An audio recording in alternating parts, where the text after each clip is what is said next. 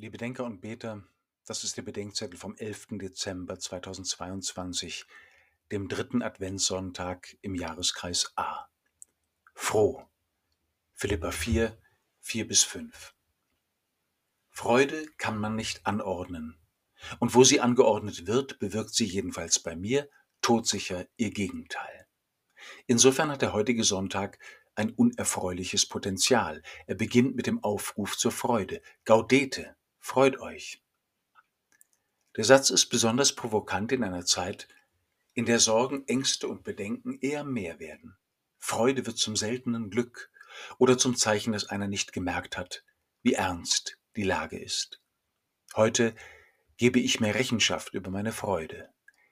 Die kann der heutige Sonntag nicht anordnen, aber er kann mich an sie erinnern.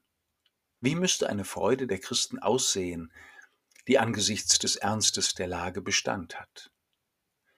Sie dürfte erstens nicht bloß nostalgisch sein, eine seufzende Erinnerung an Gewesenes, an eine untergegangene, bessere Zeit. Zweitens kann sie sich nicht zufrieden geben mit einer Vertröstung auf eine jenseitige Zukunft, die für die Gegenwart irrelevant ist. Und drittens wäre sie keine Freude, wenn an sie dauernd Bedingungen geknüpft werden.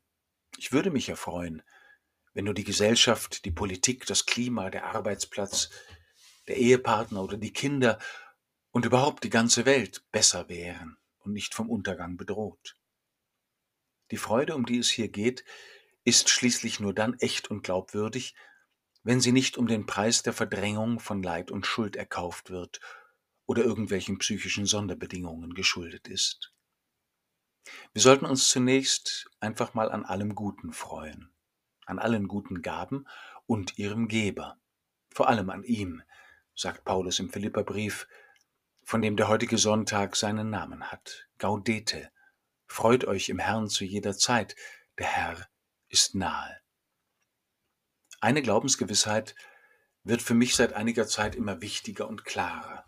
Das umstürzend Neue des Glaubens an Jesus Christus besteht darin, dass in ihm Gott selbst von jenseits meiner Leistungen und Erfolge, meiner Bedingungen und Hindernisse der Freude in das Diesseits der versehrten Welt und auf meine Seite des Schmerzes gekommen ist, vor aller Leistung und trotz aller Schuld.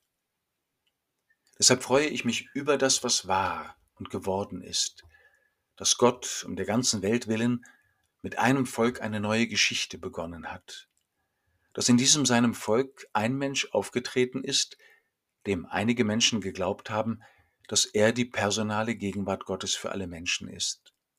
Und dass dieser eine, nachdem er getötet und auferweckt wurde, durch das Zeugnis der Seinen in unser Leben eingetreten ist.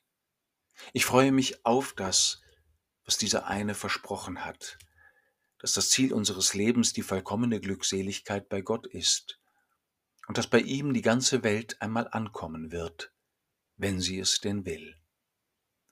Und ich freue mich an dem, was ist, dass der Herr nahe ist, mir und meinen Nächsten, so nahe, dass er mein Leben zu seinem Leben macht, damit sein Leben zu meinem Leben wird, seine Liebe zu meiner Liebe und seine Freude zu meiner Freude.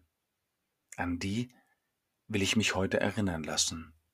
Sie geht allen Argumenten voraus. Und sie hat Bestand, auch angesichts des Ernstes der Lage.